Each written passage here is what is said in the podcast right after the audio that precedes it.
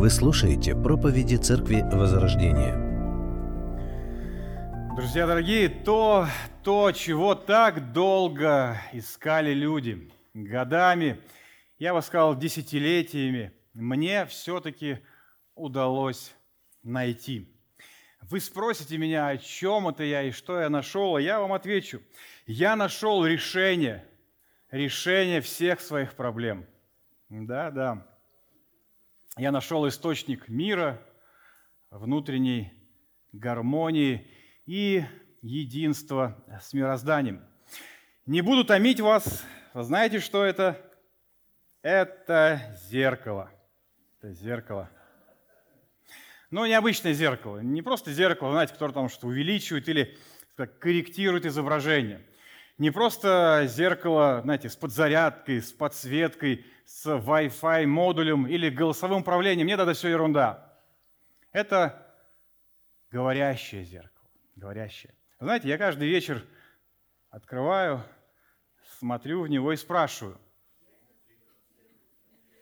Откуда вы знаете? Я ли на свете всех умнее, всех духовней и сильнее? И вы знаете, что самое интересное? Оно отвечает. Отвечает, оно говорит, ты прекрасен, спору нет. И на этом я прекращаю его слушать. То есть оно, я чувствую, что-то хочет еще сказать, но я его дальше не слушаю. И вы знаете, мне реально помогает, это, это действует. Э, вижу некоторую нотку сомнения в ваших глазах – не буду расценивать это как зависть. Просто скажу следующее, что на этой неделе я прочитал у одного психолога-мотиватора на страничке следующее. Он пишет, что делать? Каждый день говорите себе комплименты перед зеркалом. Например, во время умывания в течение пяти минут, не больше. Смотрите на себя в зеркало и говорите, я люблю себя. Я красивая, ну, тут кто как, сильная, смелая. А, он продолжает другие техники, которые подойдут каждому человеку. Час на себя. Сначала позаботьтесь о себе, потом о тех, кто вас окружает. Этот совет особенно актуален для семейных людей, мам, жен. Научитесь ежедневно уделять час на себя. В это время никто и ничто не должно вас тревожить. Заботьтесь только о своих потребностях и интересах. Дальше. День любви к себе – Раз в месяц уделяйте себе не час, а целый день. Отдыхайте, развлекайтесь, делайте все, что хотите. В этот день вы должны пополнить свой ресурс энергии и любви.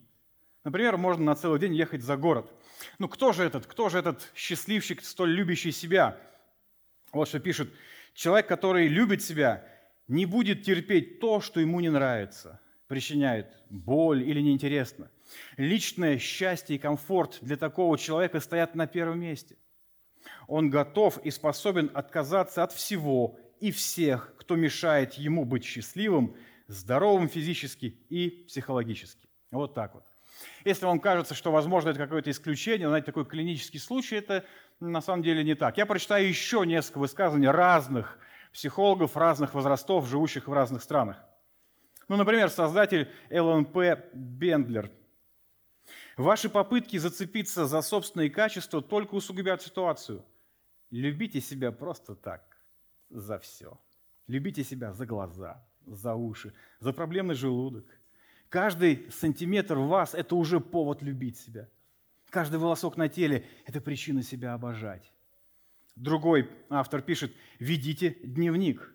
Пускай это будет дневник любви к себе. И это будет ваш самый главный дневник. Делайте в нем запись, отмечайте в нем радостные события, фиксируйте успехи в делах и отношениях. Отмечайте каждый приятный миг, проведенный наедине с собой. Заполните все страницы своего дневника отметками о приятных и радостных событиях. Периодически перечитывайте. Вы будете удивлены, когда заметите, что страницы вашего дневника заполняются довольно быстро. А на них вы будете успешны, привлекательны, любимы, довольны жизнью а факт, что все это записано вашей рукой, не даст в этом усомниться. Такая простая техника поможет вам и покажет вам, что теперь все гораздо лучше, чем вы себе представляли. Другой человек пишет, как полюбить себя, упражнение на каждый день. Ежедневно просыпаясь утром, посмотрите в отражение зеркала, скажите себе, какой же ты классный, так и хочется тебя поцеловать. Да есть же, подмигните себе, улыбнитесь. Перед сном скажите, ты молодец, ты умничка, люблю тебя, спокойной ночи. Сделать это так просто, но очень действенно. Еще один психолог пишет, балуйте себя. Хочешь пойти спать, но еще много работы? Иди спать. Хочешь вкусный тортик, не позволяя диета? Купи тортик и порадуй себя. Направленно относитесь к себе с любовью и уважением, и любовь в вашу жизнь моментально придет. Рецепт истинного счастья, то, чего ищут годами, десятилетиями, это любовь. Любовь к себе – как вы уже поняли, мы сегодня продолжим наше с вами рассуждение о любви. Что такое любовь, как она должна проявляться с точки зрения мира, мы посмотрели. Какова же позиция Писания? Так, первое послание к Коринфянам, давайте мы вновь с вами откроем. Мы все еще в 13 главе, мы вновь прочитаем стихи с 4 по 7. Первое послание к Коринфянам, 13 глава, с 4 по 7 стихи.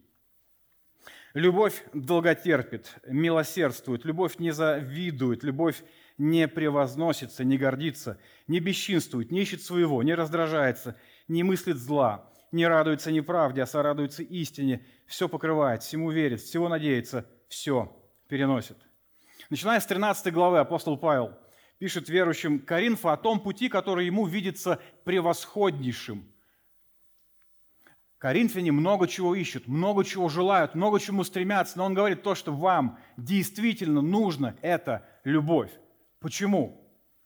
Я думаю, мы с вами понимаем то, что Бог есть любовь.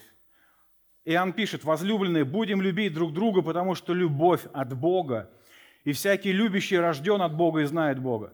Кто не любит, тот не познал Бога, потому что Бог есть любовь. Любовь Божия к нам открылась в том, что Бог послал в мир единородного Сына Своего, чтобы мы получили жизнь через Него. В том любовь, что не мы возлюбили Бога, но Он возлюбил нас и послал Сына Своего в умилостивление за грехи наши. Возлюбленные, если так возлюбил нас Бог, то и мы должны любить друг друга. Бог есть любовь. Если Он есть любовь, то и Его дети должны естественным образом проявлять эту любовь. Если эта любовь не проявляется, то мы понимаем с вами, это очень тревожный знак. Мы с вами уже обращали внимание на то, что говорит Иисус в послании к Ефесской церкви в книге Откровения. Он говорит, что я не намерен терпеть отсутствие любви в церкви. У вас может быть много служений, у вас может быть отточенное богословие, но если нет любви, Бог будет заниматься этой церковью, Бог будет ее воспитывать.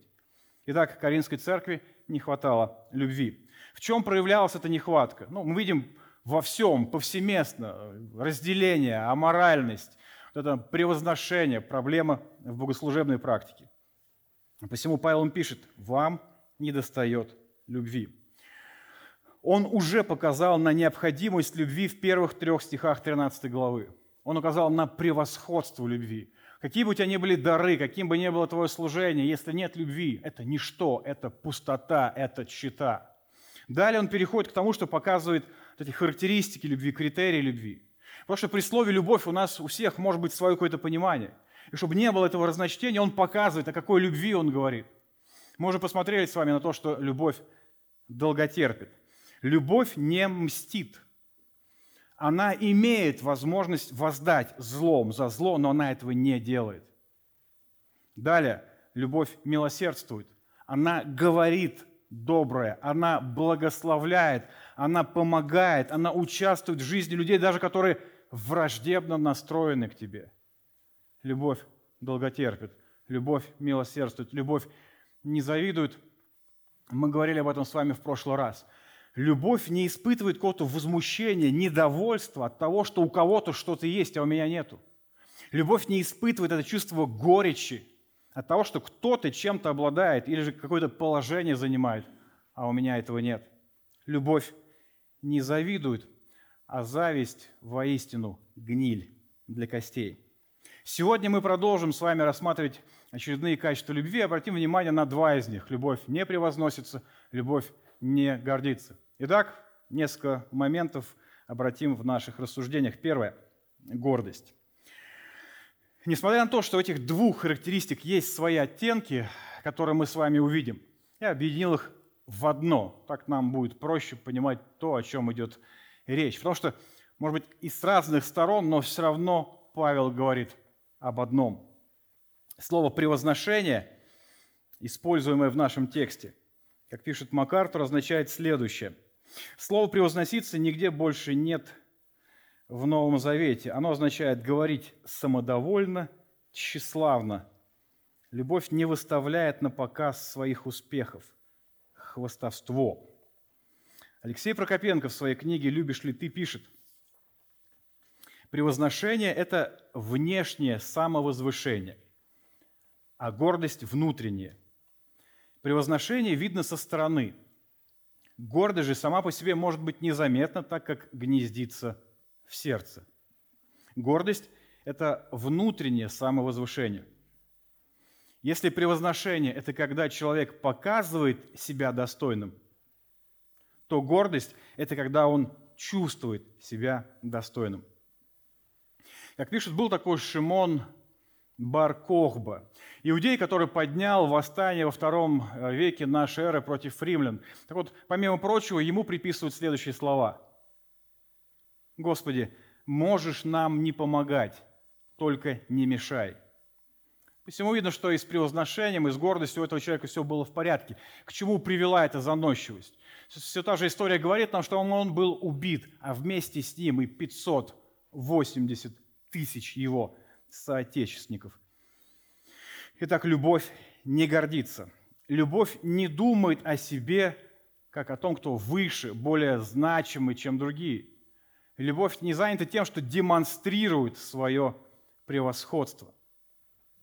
А Екатерине Великой пишут – Екатерина II Великая никогда не открывала поступившее в ее адрес письмо, если оно не было адресовано ей как ее императорскому величеству.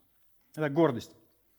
Второе, на что мы с вами обратим внимание, это на проявление гордости в церкви города Каринфа. Гордость и Коринфяне. Итак, замечена ли там была гордость? Ну, очевидно, что да. Если Павел говорит, что вам не хватает любви, а любовь не гордится, значит, все-таки с гордостью в этой церкви были проблемы. Как же они проявлялись? Давайте сделаем небольшое путешествие по церкви. Прежде всего, в церкви, мы помним с вами, были разделения. Община разбежалась по разным углам, сбилась в кучки, и над каждым своим кланом они подняли знамена тех или иных известных служителей того времени – Одни кричали, мы последователи Аполлоса, другие, мы там, последователи Кифы и Павла. Скажите, что их привело к разделению? Эти лидеры, их таланты и способности, то, что один был, возможно, красноречив, другой обладал железной логикой, а третий консервативен? Нет, это все обогащало бы церковь. Это все сделало бы жизнь церковь более сбалансированной, если бы, если бы не гордость. Как срабатывает гордость? Я думаю, что мы с вами более-менее это понимаем. Вы знаете, мне нравится вот Аполлос. Он такой современный, такой прям вот оратор такой хороший. Петр, как проповедник, ну не очень. Ну мне не очень. О чем это говорит? Что те, кому нравится Петр, они тоже что? Они тоже не очень а тем, кому нравится Аполлос, вот те нормальные. То есть мы нормальные, а те не очень. И точно такая же логика действовала и последователи а, Петра и Павла. И что? И вуаля. Вместо того, чтобы церковь получила обогащение, вместо этого огорчения, раздрай и разделение. Если бы не гордость, то разделение на почве лидеров бы не произошло. Но пойдемте дальше. Следующая остановка – это аморальность в церкви. Первый стих 5 главы. Есть верный слух, что у вас появилось блудодеяние, притом такое блудодеяние, какого не слышно даже у язычников, и что некто вместо жены имеет жену отца своего. О чем переживание Павла? О том ли, что в церкви появился грех? Я скажу, что нет, не в этом. Грех – это проблема. Но грех это все равно, знаете, как бы неотъемлемая часть нашей жизни. Они были, есть и будут. Это процесс нашего роста и освящения. Проблема, говорит, во втором стихе. «И вы возгордились, вместо того, чтобы лучше плакать, дабы изъят был из среды вас, сделавший такое дело». Смотрите бы, если бы в церкви кто-то впал в блуд, церковь обратила на это внимание, церковь применила бы церковную дисциплину в этом случае – то все было бы в порядке. Но проблема в том, что община отреагировала по-другому. Каким образом? Павел говорит, они стали этим гордиться, хвалиться. Но как это возможно? В одном случае, потому что проявляет себе гордость. Как здесь конкретно сработала гордость, я думаю, сказать сложно, можно лишь предположить. Допустим, у нас крутая Каринская церковь, у нас все замечательно, у нас все хорошо. В смысле, что у вас хорошо, у вас блуд в церкви? Да что, какой-то блуд, это не блуд, это любовь, два одинокие сердца нашли друг друга. Да и вообще, вы просто представьте, насколько велика благодать, проповедуемая в нашей церкви, что даже таких Бог принимает. Да и вообще, слушайте, у нас столько движения, у нас столько служений, мы просто на гребне волны. Тут волны по 20 метров, а вы на какой-то мусор там на водной глади обращаете внимание. Если бы смирение наполняло сердце членов церкви, для них не было бы проблемы признать грех, исповедать его – и сделать все, чтобы этот грех был искоренен из церкви. Но гордыня решает, что сделать? Узаконить грех. Далее, следующая остановка. Верующие люди подавали друг на друга в суд. Они не решали проблемы друг с другом. Они не шли к старейшинам церкви, но все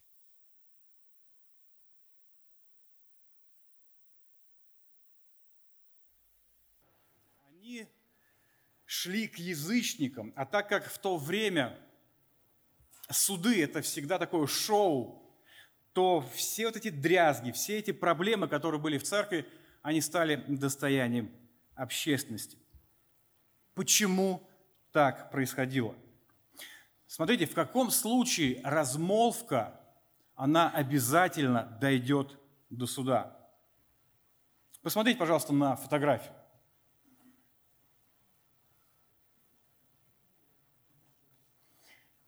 Я прочитаю. По телевидению в одной передаче о царстве диких животных показывали горных козлов. Эти горные козлы сражались, ударяясь лбами друг от друга. Они на, несколько метров расходятся друг от друга, а потом разбегаются и бьются лбами. Звук от этих ударов разносится на многие километры. Этим они могут заниматься часами. Иногда бывает, что они намертво сцепляются своими закругленными рогами – Однажды нашли два скелета горных козлов, которые сцепились намертво врагами и не смогли расцепиться. Размолвка между братьями обязательно дойдет до суда лишь в одном случае. Если на мосточке утром рано повстречалось два самодовольных человека, две гордыни – Следующая остановка – это неприятие ролей, определенных Богом для брака. Некоторые сестры в церкви города Каринфа публично отвергли свое подчиненное положение в семье, в браке. Они отвергли это Божье установление, что мужу глава Христос, а жене глава муж. Как вы думаете, что стало причиной такого поведения сестер? Кроткий и молчаливый дух, который драгоценен перед Богом? Думаю, что нет. А почему это я должна быть ему покорна? С чего это вдруг я должна уважать его мнение, слушаться его, готовить, убираться за ним, сидеть с детьми его? Я тоже человек, и я хочу сказать, что я не глупее, не глупее его. К сожалению, это еще тоже не последняя остановка в церкви города Коринфа. В общине те, кто побогаче, держались особняком, а те, кто победнее. Это очень ярко проявлялось во время вечери любви, когда те, кто были более зажиточные, собирались вместе, быстренько там что-то ели, не обращая внимания на эти голодные взгляды людей, у которых вполне возможно и возможности не было поесть в течение дня, потому что в церкви в те времена было немало рабов. Почему так было? Что, так, что их к этому побуждало? Смирение, почитание другого большим себя? Да нет же, все тоже. Гордость, превозношение. Ну и сделаем последнюю остановку. Это богослужебная практика Коринфян. Мы уже неоднократно с вами говорили, что их понимание духовности – это чем необычнее, ярче, трудно объяснимее, тем ближе к Богу. Вот это мышление они имели в язычестве и привнесли его в церковь. К чему это привело? К тому, что все ломанулись за чем-то особенным, необычным. Почему они это сделали? Все очень просто. Не хотели ударить грязь лицом. Хотели тоже, как и другие, иметь вес и уважение. Именно гордость двигала ими и в контексте служения духовными дарами. Итак, гордость – и коринфские верующие. Кто же кого победил? Давайте посмотрим. Третья глава, 1 и 3 стихи. «Я не мог говорить с вами, братья, как с духовными, ну, как с плотскими, как с младенцами во Христе. Вы еще плотские. Ибо если между вами зависть, споры, разногласия, не плотские ли вы, и не по человеческому ли обычаю поступаете? Надменность, Коринфян – гордость, превозношение были настолько явными, что в 4 главе Павел в попытках просто хоть как-то достучаться до них, он переходит на явный сарказм. 4 глава стихи с 6 по 14 почитаю в переводе Российского библейского общества. «Все, что я говорил, братья, я относил к себе и Аполлосу ради вашего блага, чтобы вы на нашем примере научились понимать слова. Ничего сверх того, что написано. Тогда вы не станете кичиться одним и презирать другого. И действительно, кто тебя отличил? Что в тебе есть такого, чего бы ты не получил от Бога? Ну а если получил, как можешь похваляться, словно ничего не получал? О, да, у вас уже всего вдоволь, вы уже богачи, вы уже воцарились и без нас. Хотел бы я, чтобы вы воцарились, тогда и мы царствовали бы вместе с вами. Но, думается мне, Бог отвел нам, апостолам, место в самом хвосте процессии, словно людям, приговоренным к смерти на арене. Ведь мы стали зрелищем для всего мира, и для ангелов, и для людей. Мы ради Христа дураки, а вы во Христе такие разумные.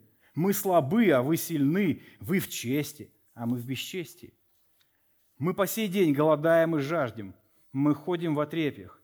Нас избивают не без крова, мы без крова. Мы в поте лица зарабатываем на хлеб собственными руками.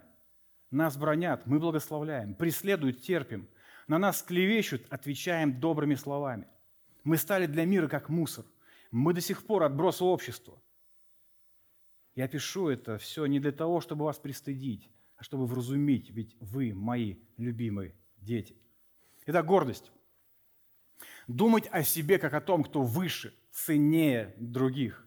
Всячески демонстрировать это самое превосходство. Мы видим с вами, что в Коринфе были проблемы, явные проблемы с гордостью. Ну а что же наша с вами современность? Как мир сегодня относится к гордости? Третий момент – гордость и мир.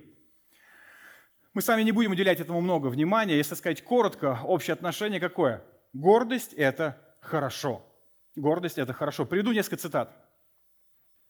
Гордость – положительно окрашенная эмоция, отражающая положительную самооценку, наличие самоуважения, чувство собственного достоинства, собственной ценности.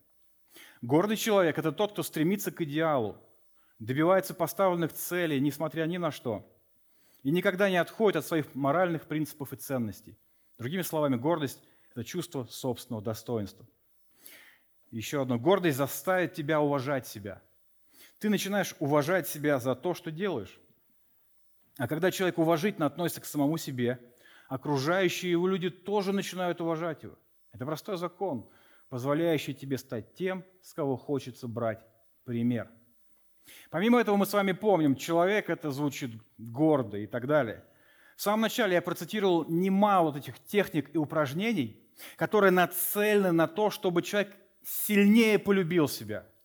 То есть пытаются укоренить его в его гордости.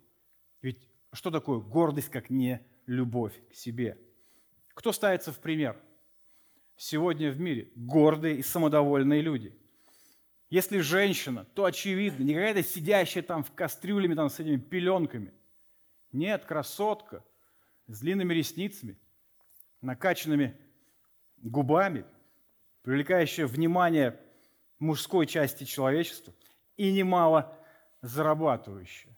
Если мужчина, то он богат, он стилен, у него, конечно, есть любовница, и он с легкостью разбирается с конкурентами. Мир пытается делать это вот различие, проводить различие между гордостью и гордыней, но, как мне видится, это абсолютно искусственное разделение. Каково же отношение гордости, гордости Священного Писания? Четвертое. Гордости Писания – Слово Божие очень ясно указывает нам на недопустимость гордости. У Петра мы читаем, 1 Петра. «Также и младшие, повинуйтесь пастырям, все же, подчиняясь друг другу, облекитесь смиренно-мудрым, потому что Бог гордым противится, а смиренным дает благодать». У Иакова мы находим то же самое, Иакова 4,6. Ведь Писание говорит, Бог противится гордецам, а кротким дарует милость. Немало гордости говорится в книге притч. Притча 8 глава. Гордость и высокомерие, и злой путь, и коварные уста я ненавижу. 11 глава. Придет гордость, придет и посрамление. 16 глава. Погибели предшествует гордость, и падению надменность. Вы знаете, что именно гордость стала причиной падения Люцифера – наиболее приближенного к Богу ангела. Иезекииль, 28 глава. «От красоты твоей возгордилось сердце твое, от тщеславия твоего ты погубил мудрость твою. Зато я повергну тебя на землю, пред царями отдам тебя на позор». Перед нами слова, которые имели, с одной стороны, прямое отношение к царю Тира, и в той же самой степени параллельно они обращались и Люциферу. Нечто подобное мы видим в случае с Езекией, вторая книга Паралипоменон. В те дни заболел Езекия смертельно и помолился Господу, и он услышал его и дал ему знамение. Но не воздал Езекия заказанное ему благодеяние, ибо возгордилось сердце его, и был на нем гнев Божий и на Иудею, и на Иерусалим. Эти примеры можно продолжать и продолжать. Гордость, самовозвышение, тщеславие – это то, что не угодно Богу. Причем, что важно, это не просто не угодно Богу. Мы читаем о том, что Бог противится этому. Бог противится гордым людям. Почему это так? Давайте отметим несколько моментов. Минимум три момента. Первое, потому что гордость – это, скажем так, грех грехов. Гордость – это сердцевина, сердцевина неповиновения Богу. Возьми любой грех, вот любой грех, возьми, копни, и ты увидишь там корни, корни гордости. Для примера давайте рассмотрим несколько. Например, убийство. Когда я в корыстных целях лишаю кого-то жизни, что я делаю? Этим самым говорю, я имею на это право. Как помните философию или теорию Раскольникова? Кто я? Тварь ли я дрожащая или право имею? То есть я тем самым ставлю себя в положение того, кто имеет на это право. Я, я имею право лишить тебя жизни. Я имею право жить, ты нет. Или возьмем прелюбодеяние. Что здесь? То же самое. Она не моя, но я могу. Я хочу, а значит мне позволительно. Или же возьмем зависть. Чем она вызвана? Вот этим недовольством, возмущением от того, что кто-то чем-то обладает. То есть я имею право на это. Почему у меня этого до сих пор нет? Или возьмем хотя бы лень. Что побуждает человека к ничего не деланию? Все то же самое. Любовь к себе. С чего это вдруг кто-то будет решать, что мне делать, а что нет? Что мне делать и когда мне это делать? Я сам с этим разберусь. Гордость – корень грехов. Второй момент более серьезный. Бог противится гордым, потому что Он славы своей не даст никому. И вот это уже на самом деле очень важный момент. Почему? Потому что гордец – это тот, кто возомнил себя Богом. Человек может это не признавать, не думать и даже возмутиться, как же так, но это факт. Гордец возомнил себя Богом. Человек поставил себя на место Бога. Когда это произошло? Мы с вами неоднократно уже об этом говорили. Тем не менее, это очень важно. Это произошло в саду Эдема. Именно там произошел тектонический сдвиг в духовном мире человека, в его внутреннем мире. Вы помните, Бог создал человека. И здесь принципиально важно понимать, что, как мы уже слышали сегодня, Он создал человека как поклонника, то есть того, кто поклоняется Богу. Он так создал человека, что только прославляя Его, угождая Ему, Богу, человек будет счастлив. Он создал человека таким образом, что только пока Бог на троне сердца, у человека будет эта гармония и счастье в жизни. Зафиксировали. Это было до тех пор, пока не пришел грех в жизни людей. Что произошло в результате грехопадения? Мы помним с вами, человеческое «я» водрузилось на трон сердца. И что происходит теперь?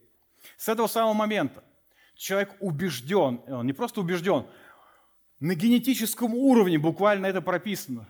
Что прописано? То, что я могу быть счастливым, только угождая себе. Если я угождаю себе, сосредоточен на себе, ищу всегда и везде своего, вот тогда я буду счастливым человеком. И человек прикладывает все свои силы, чтобы вот в этой любви к себе еще хоть на миллиметр приблизиться к счастью, столь желанному для него, но в итоге он все дальше и дальше от него уходит.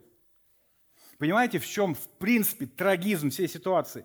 Человек был создан быть счастливым только когда Бог на троне, когда он в повиновении Богу, когда он слушается Его. Но человек сейчас с умопомрачением ищет чего? Счастье в удовлетворении своего «я», своего эго. И сатана делает все, чтобы укоренить людей в этом – со всей настойчивостью, креативом, ожесточенностью он двигает идею необходимости любви к себе. Посмотрите, насколько это стало популярно в христианской среде. Сатана все делает, он трон сердца нашего натирает, говорит, садись, здесь только твое счастье. Мы с вами туда усаживаемся, а его нет. А внутри пусто. А внутри проблемы. Он говорит, да ничего страшного, просто ты мало себя любишь, давай дальше – мы дальше стараемся акцентировать внимание на себе любить, ничего не происходит. Нету счастья. Этот круг порочный, он замкнут. Кто-то скажет, «А с чего ты это взял вообще? С чего ты взял, что все так?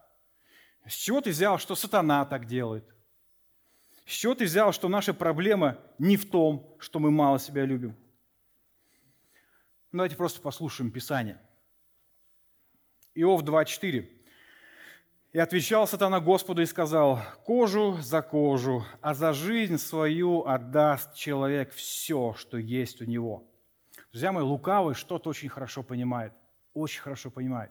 Что? А за жизнь свою отдаст человек все, что есть у него. Величайшая ценность у человека после грехопадения – это он сам. Это важно понять. У человека нет проблемы в любви к себе, у него есть другая проблема малой любви к себе. У нее есть другая проблема – слишком большая любовь к себе. Мы уже увидели, что гордость – это грех грехов. То есть любой грех напоминает тебе о том, что ты гордый человек, потому что он оттуда вырастает. Давайте еще раз вспомним слова Павла. «Ибо никто никогда не имел ненависти к своей плоти». И мы с вами понимаем, что призыв любить ближнего, как самого себя, это не призыв полюбить себя – это констатация факта. Вы уже влюблены в себя по уши. Просто теперь начните любить других людей. Но когда мы говорим с вами о любви к себе, мы должны понимать, что это просто раковая опухоль. Это сети, в которых человек запутался, это болото, это зыбучие пески, которые все больше и больше и больше засасывают человека. Послушайте, Иоанна 12, 25. «Любящий душу свою погубит ее, а ненавидящий душу свою в мире сем сохранит ее в жизнь вечную. О чем здесь пишет апостол Иоанн? Кто мало себя любит, тот погубит себя. Кто сильно себя любит, спасен будет. Это сатанинское прочтение этих стихов. Нет, любящий душу свою погубит, и он говорит. Послушайте Христа, Луки 14 глава. С ним шло множество народа, и он, обратившись, сказал им, «Если кто приходит ко мне и не возненавидит отца, своего и матери, и жены, и детей, и братьев, сестер, а при том и самой жизни своей, тот не может быть моим учеником. И кто не несет креста своего и идет за мною, не может быть моим учеником. Так всякий из вас, кто не отрешится от всего, что имеет, не может быть моим учеником. Кто не может быть учеником Христа? Иными словами, что может помешать в следовании за Христом? Низкая самооценка может помешать. То, что я мало себя люблю, может помешать. Нет, Иисус говорит, кто не возненавидит жизни своей. О чем это говорит? Значит, обратное то у нас есть.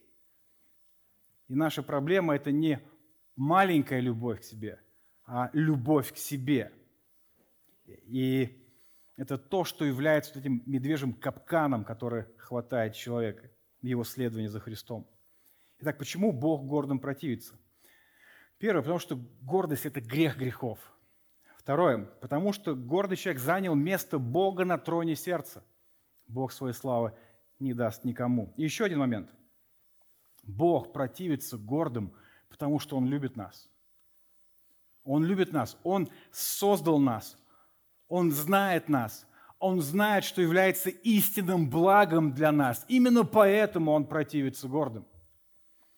Я уже цитировал отрывок из книги Джона Пайпера «Провидение», и всем рекомендую прочитать. Очень хорошее, хорошее размышление. И я еще раз повторю этот отрывок. Он помогает понять нам о том, о чем мы говорим. Итак, самовозвеличивание Бога отличается от самовозвеличивания человека тем, что Бог, возвеличивая себя, не отвлекает нас от того, что приносит высшее удовлетворение – но показывает нам это и приглашает нас наслаждаться этим.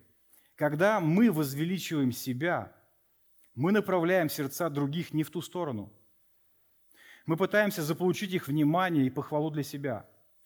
Тем самым мы способствуем не только идолопоклонству, но и несчастью. Мы увлекаем людей прочь от радости. Мы, по сути, говорим, что для них лучше восхищаться нами, а не Богом – наслаждаться нашей славой, а не Божьей. Как это ни парадоксально, Бог – единственное существо во Вселенной, для кого самовозвеличивание – это проявление любви. Ведь Он единственный, чье достоинство и красота могут навсегда доставить душе человека полное удовлетворение. Сделав свою похвалу целью проведения, Бог стремится к нашему полному и неприходящему наслаждению. Это и есть любовь. Бог, который противится нашей с вами гордыне. Тем самым Он помогает нам увидеть источник настоящего истинного счастья. И это не мы, это Он. Только когда мы с вами сосредоточены на Нем, а не на себе, угождаем Ему, а не себе, поклоняемся, возвеличиваем Его, а не самих себя, только тогда мы обретаем столь желанное нами блаженства. Он источник живой воды. Мы с вами разбитые какие-то сосуды, которые не могут удержать этой воды. У Иеремии мы читаем во второй главе. «О небеса, ужаснитесь этому, от ужаса содрогнитесь, говорит Господь. Два преступления мой народ совершил. Он оставил меня, живой воды источник, а себе искусственные водоемы сделал. Водоемы эти растекаются, воды удержать не смогут. Бог на троне человеческого сердца – это источник живой воды. Гордый человек – это разбитые сосуды, которые не могут удержать в себе воду. Итак, Бог гордым противится, а смиренным дает благодать. И посему любовь не превозносится, не гордится. Она сосредоточена не на себе – не на своей значимости, а на Христе и на Его славе. Любовь успокаивается не в материальном, не в уважении людей, а в отношениях со Христом, в том, что мы им приняты, мы им любимы. Цель любви не себя показать, Христа возвеличить, не свою правду отстоять, а Христову. Ну а что же мы с вами? Последняя гордость и мы – Знакомо ли нам с вами гордость, превозношение, самость, тщеславие и так далее? Думаю, что да. Если ты после проповеди или какого-то урока ждешь восхищенных взглядов людей, аплодисментов, много миллионных просмотров твоего проповеднического шедевра, то да, тебе знакома гордость. Если ты каждый день шага не сделаешь, чтобы не выложить это в соцсеть, я и мой муженек, я и чашка кофе, я и мой дом, я и мой диплом, я и мой маленький шалун, то да, ты знаешь, что такое гордость. Если при всем этом ты скажешь, нет, это вообще не имеет никакого отношения к гордости, что? Это просто желание поделиться радостью с миллионами, то да, ты знаешь, что такое гордость. Если тебя сильно обидел, что кто-то прошел мимо, не заметил, не поприветствовал, да, тебе знакома гордость. Если ты не готова смиряться перед своим мужем, слушать его, готовить ему, там, убираться, быть хозяйкой в доме, да, гордость твоих лучших подругах если ты не готов принимать свою жену, какая она есть. Ты готов играть в молчанку или орать на нее. Да, тебе знакома гордость. Если тебе хорошо, когда тебя похвалили, и плохо, когда тебя не похвалили, да, ты знаешь, что такое гордость. Если кто-то посмел сказать про твое чадо, что оно оставило беспорядок после себя, и твоя первая реакция, о, э, брат, ты что? Нет, это невозможно. Мой, мой ребенок не мог оставить после себя мусор, разрисовать церковь. Ни в коем случае. Да, тебе знакомо, что такое гордость, и она, вполне возможно, гораздо ближе, чем тебе кажется. Иными словами, что указывает на гордость? Зависть, гнев, обида, подозрительность, похотливость, мстительность, раздражительность. Что со всем этим делать? прежде всего признать как факт, что это в моей жизни есть, как факт, это, это реальность. Я продолжаю, следуя инструкции сатаны, э, усаживать свое «я» на трон своего сердца. Признать этот факт, понимаете? Не надо вот рассказывать «я чувствительный, сентиментальный». Просто я очень, знаете, близко к сердцу всю несправедливость принимаю. Не надо это рассказывать. Просто надо сказать, я гордый человек. А гордый это не звучит круто, это звучит глупо. Жил на Востоке один уважаемый человек. И все у него было, и ум житейский, и разум высокий, и дом, и достаток. Одного только не было у этого праведного человека – жены. Многие почтенные отцы семейств мечтали отдать за него своих дочерей, многие свахи приложили свое умение, но он оставался один. «Почему ты не женишься?» – спрашивали его. «Я ищу идеальную женщину, отвечал он. Что ты себе думаешь, ты же стареешь, говорили ему. Скоро ты станешь никому не нужен. Но он говорил, бриллиант со временем становится только дороже. Поэтому и оправа ему нужна соответствующая. И вот однажды этот человек исчез из своего города. Никто не знал, куда он отправился, и дом его на многие годы опустел. Прошло много лет, очень много лет. Выросли дети этих девушек, что не стали его женами. Составились его друзья, но сторожилы и еще помнили о нем – хотя их рассказы все больше напоминали легенду. И вдруг, в один из дней, далеко на дороге, ведущий в город, показался тот самый человек. Передавая друг другу новость, люди бросились ему навстречу. «Где же ты странствовал столько лет? И что ты делал так долго на чужбине?» Я искал идеальную женщину. «Ну и что? Говори же, нашел ли ты ее?» «Да!» Ответил он, и глаза его засияли. «Так где же она? Почему ты снова один?» Он помрачнел и тихо ответил, она искала идеального мужчину. Друзья мои, прежде всего нам нужно понять, что мы не бриллианты, которые с возрастом становятся только дороже. Мы уголь, который себя измазали, окружающих измажем, даже если мы с вами не замечаем этого. Далее, что нужно осознать, что наше счастье не в нас, любимых, Наше счастье не в угождении себе, не в потакании себе, а в поклонении Богу. В том, чтобы жить ради Него и для Него. Счастье не в выседающем на троне сердце эго. Счастье во Христе, который царствует в этом самом сердце. Нам не нужно больше любить себя, нам нужно больше любить Христа. Быть сосредоточенными не на себе, а на Христе.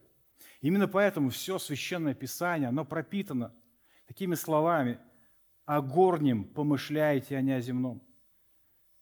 Филиппийцам, наконец, братья мои, что только истина, что честно, что справедливо, что чисто, что любезно, что достославно, что только добродетели похвала о том помышляйте. Евреям, помыслите о претерпевшем такое над собой поругание от грешников, чтобы вам не изнемочь и не ослабеть душами вашими. 2 Коринфянам. Оружие воинствования нашего не плотские, но сильные Богом на разрушение твердынь. Ими не спровергаем замыслы и всякое превозношение, восстающее против познания Божия, и пленяем всякое помышление в послушании Христу.